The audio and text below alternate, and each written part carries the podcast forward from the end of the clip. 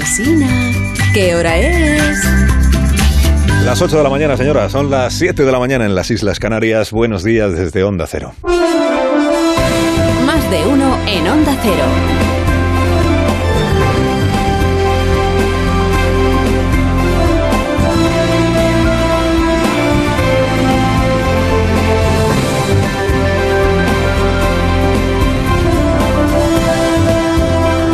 Tal? ¿Cómo están? Bienvenidos a una nueva mañana de radio. Estamos en el primer día de diciembre del año 2022. 12 horas por delante todavía para las quinielas, para apostar por alineaciones, para exhibir conocimiento sobre fortalezas y debilidades del Japón, por ejemplo.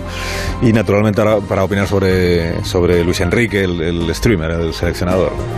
Oiga, un mundial no es un mundial si no hay pasiones encontradas en España sobre el desempeño del seleccionador nacional y tratándose de Luis Enrique, pues más pasiones y más encontradas no pueden, no pueden ser. Bueno, 12 horas para que empiece 8 de la tarde la narración en Onda Cero del Japón-España y del Costa Rica-Alemania. Narración simultánea de los dos partidos por lo que pudiera ocurrir en el otro, en el de Costa Rica y Alemania, dependiendo de los... Bueno, eh, luego si quieres repasamos lo de qué tiene que pasar para que, para que España pase de, momento lo que sí se puede decir es que quien mejor lo tiene en este momento es España, que es la primera de grupo, y que solo depende de, sí misma. Bueno, ya pueden apurar el paso a los diputados del Congreso si no quieren que les coincida el partido de la selección esta tarde con la segunda vuelta del debate sobre la desaparición, nada por aquí, nada por allá, del delito de sedición de nuestro Código Penal. Perdón, la reformulación de los desórdenes públicos en nuestro Código Penal. O sea, este ejercicio de ilusionismo que hace Pedro Sánchez usando a Pachi López como testaferro para hacer pasar por una reforma del delito de desórdenes públicos lo que, como diría Oriol Junqueras, es la supresión, derogación, desintegración, pulverización del delito de sedición. ¿Quién mejor para elegir los verbos que la persona para la que está diseñada esta reforma del Código Penal, este ejercicio de prestidigitación? Bueno, hoy toca debatir en el Congreso las enmiendas que presentan los grupos que no forman parte del Frente Amplio Gubernativo, o sea, aquellos que no están por enterrar el delito de sedición. Enmiendas que naturalmente van a ser rechazadas por la mayoría absoluta que respalda al gobierno también en este asunto. El debate este es por la tarde en el Congreso. Empieza a las 4, el orden del día de la tarde empieza a las 4, el partido es a las 8. Como, como se demoren un poco, todavía les coincide una cosa con la otra.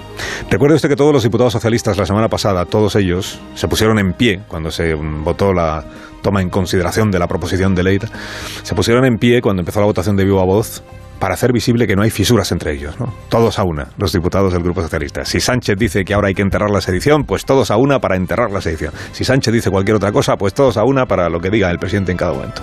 Y allí estaban, formando parte de ese grupo puesto en pie, los diputados del PSOE por Aragón, cuyo secretario general se llama Javier Lambán. Una de las dos últimas voces críticas que de Pascuas a Ramos dicen algo distinto a los argumentarios del Palacio de la Moncloa.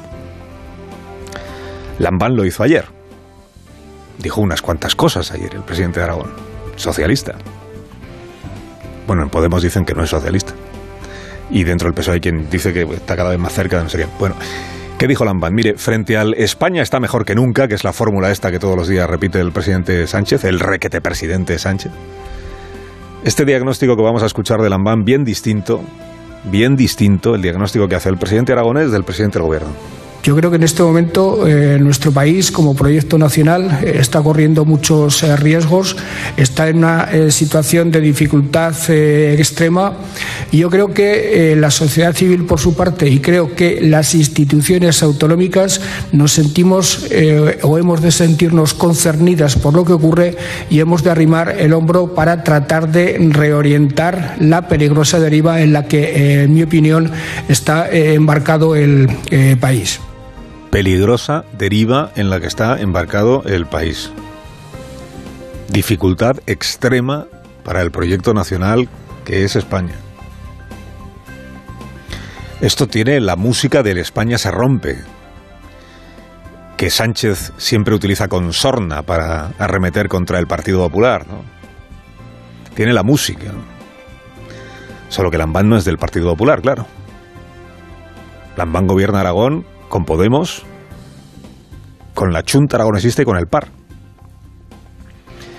Y ayer dijo, dijo más cosas el presidente de Aragón, peligrosa deriva, la de España, dijo que lo de Cataluña, en contra de lo que sostiene el gobierno central y el presidente Sánchez, aunque, al que él en ningún momento mencionó al presidente Sánchez, que Cataluña, en opinión de Lambán, lo de Cataluña no se está solucionando. Porque cuando se habla de la eh, necesidad de reconducir la situación de Cataluña, que evidentemente no se está solucionando lo de Cataluña, en este momento los independentistas están más tranquilos, pero porque su hoja de ruta más o menos se va eh, poco a poco eh, realizando. No se habla del País Vasco porque prácticamente el País Vasco ya está desconectado casi del todo. realmente tenemos que hacer referencia a algo que empezó en el momento en que los partidos políticos mayoritarios dejaron de tener mayoría en el Congreso. Ahí es donde sitúa el presidente Lambán la deriva peligrosa, la dificultad extrema, el comienzo de esa deriva. Cuando los partidos mayoritarios, sobre el PP, dejaron de tener mayorías suficientes como para no depender o no necesitar. Bueno, Dice Lambán, lo ha escuchado usted, los independentistas no, no, se está solucionando lo de Cataluña. Lo que ocurre es que los independentistas están más tranquilos porque su hoja de ruta se va cumpliendo. El País Vasco casi desconectado, dice Lambán ya. Esta conferencia que ayer pronunció, o esta intervención que tuvo en las Cortes Aragonesas, en una mesa redonda sobre el aniversario del Estatuto, fue una enmienda a la totalidad, a la política territorial y a la política penal de Pedro Sánchez, a quien, insisto, no llegó a referirse nunca por su nombre. Aunque sí dijo Lambán, y esto es lo que más destaca en los diarios ayer y hoy, sí dijo, sabiendo exactamente también lo que decía, que si el secretario general del PSOE después de Rubalcaba hubiera sido Javier Fernández, a España le habría ido mejor. Cuando Alfredo Pérez Rubalcaba dimite de la Secretaría General en el año 2014, debió ser secretario general Javier Fernández. Y mejor le hubiera ido a este país y mejor hubiera ido desde todos los puntos de vista si Javier hubiera asumido esa responsabilidad. muchos medios titularon ayer esta declaración como a España le hubiera ido mejor o le habría ido mejor sin Sánchez, dice Lambán. Bueno, no, es exactamente lo acabamos de escuchar, lo que dijo el presidente aragonés, pero sí es una interpretación aceptable o plausible. Porque cuando uno dice le hubiera ido mejor, está comparando con cómo le ha ido en realidad. O sea que sí. Mañana hablaremos con el presidente Lambán en este programa, mañana estaremos en Zaragoza. O sea que sí. Lambán opina que a España le habría ido mejor con un PSOE dirigido por Javier Fernández el asturiano. Que mejor que qué, mejor que lo que tenemos ahora. Que es un peso dirigido por Pedro Sánchez y un país gobernado por Pedro Sánchez. Bueno, no aspira a Lambán a desplazar a Feijó como líder de la oposición, al actual presidente del gobierno, pero sí a marcar distancia suficiente como para que en las elecciones de mayo pertenecer al partido que lidera Pedro Sánchez a él no le penalice.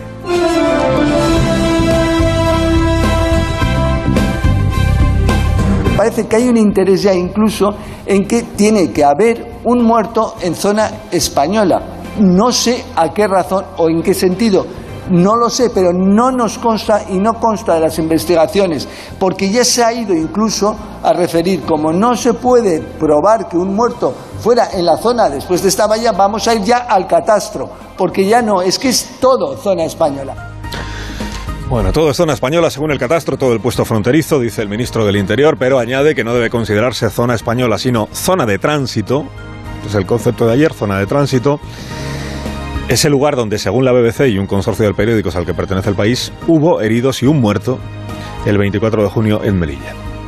El ministro ayer cumplió con la previsión, el ministro repitió lo que viene diciendo, no hubo muertos, no hubo nada, no hubo ninguna irregularidad, etc. No modificó una coma de lo que viene diciendo, no aludió expresamente a los vídeos que aportan los reportajes periodísticos que se han difundido. Tesis del Ministerio, en el lado español de la frontera no hubo irregularidad alguna.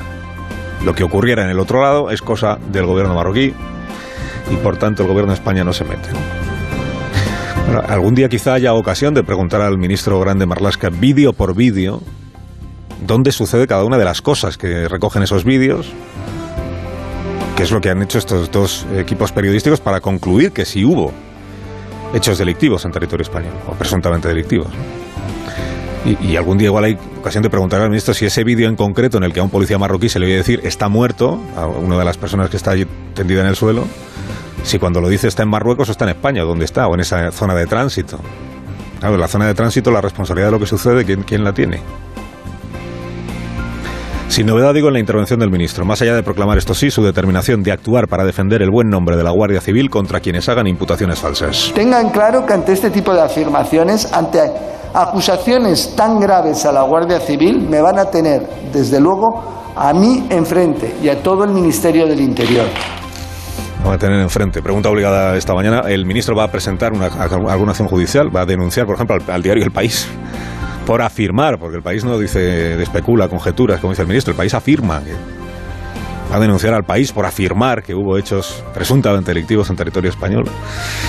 Va a presentar una denuncia del ministro en la fiscalía o ante el juzgado contra los diputados que afirman que hubo comportamientos delictivos. Por ejemplo, el diputado de Podemos, Enrique Santiago, exsecretario de Estado del gobierno al que pertenece el propio ministro del Interior.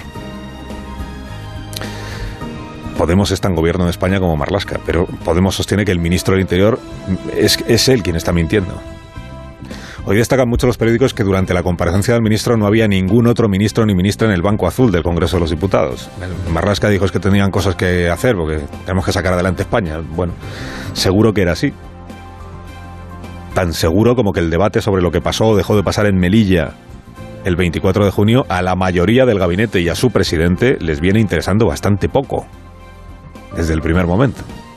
Claro, no es el Aquarius, esto son treinta y tantos muertos. Interesa poco. Le interesaba poco también ayer al Grupo Socialista y al Gobierno que se siguiera hablando en el Congreso sobre la ley del solo sí es sí. De hecho, cada vez que se le preguntó al presidente o a las vicepresidentes por este asunto, mm, dieron la callada por respuesta porque no quiere el Gobierno que se siga hablando de lo de la ley del solo sí es sí, pero pasó lo que pasó. Pasó que volvió a haber bronca ayer en el Congreso cuando la ministra de Igualdad soliviantó, que no, soliviolentó, soliviantó al Grupo Popular por imputarle promover la cultura de la violación. Este es el pasaje en versión abreviada. Ustedes promueven la cultura de la violación que pone en cuestión la credibilidad de las víctimas. Y miren, ustedes votan. Silencio, por favor. Señorías del Grupo Popular, pido silencio, por favor. No se interrumpe una pregunta. Les pido silencio. Señora ministra, termine su pregunta, por favor. Gracias, presidenta. Miren, frente al populismo punitivo que ustedes promueven, nosotras estamos trabajando en leyes integrales que garanticen la protección de todas las mujeres. Y eso vamos a seguir haciendo. Señora ministra, esta presidencia considera que la expresión que ha utilizado no es adecuada en términos parlamentarios. Y por eso dijo la presidenta que se retire del diario de sesiones. Ya hemos explicado aquí que eh, al final sigue apareciendo en el diario de sesiones, pero con una nota, un asterisco que dice la presidencia eh, pidió su eh, retirada, porque a la presidenta Batet le pareció que era inadecuada eh, la afirmación que había hecho la ministra de Igualdad. Lo de la cultura de la violación, hoy están explicando, bueno, ya ayer empezaron desde el Ministerio de Igualdad, lo ha dicho Yolanda Díaz esta madrugada en una declaración desde, desde México, creo, ha dicho, la cultura de la violación es un concepto que acuñó el feminismo de segunda ola, que lo utiliza la ONU, que lo utilizan las instituciones europeas y que significa cultura de la violación, referirse a los estereotipos que llevan a considerar que la mujer que sufre un ataque sexual en realidad tiene responsabilidad de ella por haberlo sufrido, ¿no?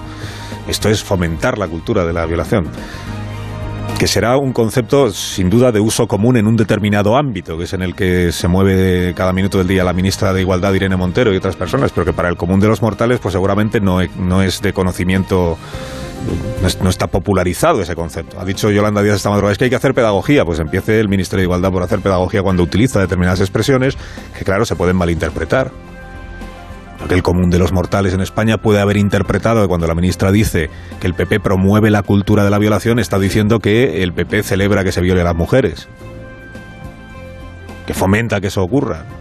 Hay conceptos, claro, que se pueden, fuera del ámbito en el que se utilizan, el ámbito académico, como dice Yolanda Díaz, se pueden malinterpretar y la ministra pues, seguramente sabe que eso puede llegar a suceder. Mira, a la presidenta del Congreso, mujer y feminista, la señora Batet, le pareció inadecuada la expresión, la imputación. A la ministra de Justicia, mujer y feminista, Pilar Job, le pareció injusto injusto imputar a cualquiera de los partidos que forman y firman el pacto contra la violencia de género, incluido el PP, promover la cultura de la violación. Hace muchos años, aunque hoy cueste creerlo, hace muchos años, los partidos políticos que había entonces se pusieron de acuerdo para dejar este asunto, lo que entonces se llamaba la violencia doméstica, luego violencia de género, ahora violencia machista, para dejarlo fuera del debate partidista, es decir, para no estar compitiendo cada día los unos y los otros por ver a quién le duelen más las víctimas y a quién le resultan más indiferentes. Carlos Alsina en Onda Cero.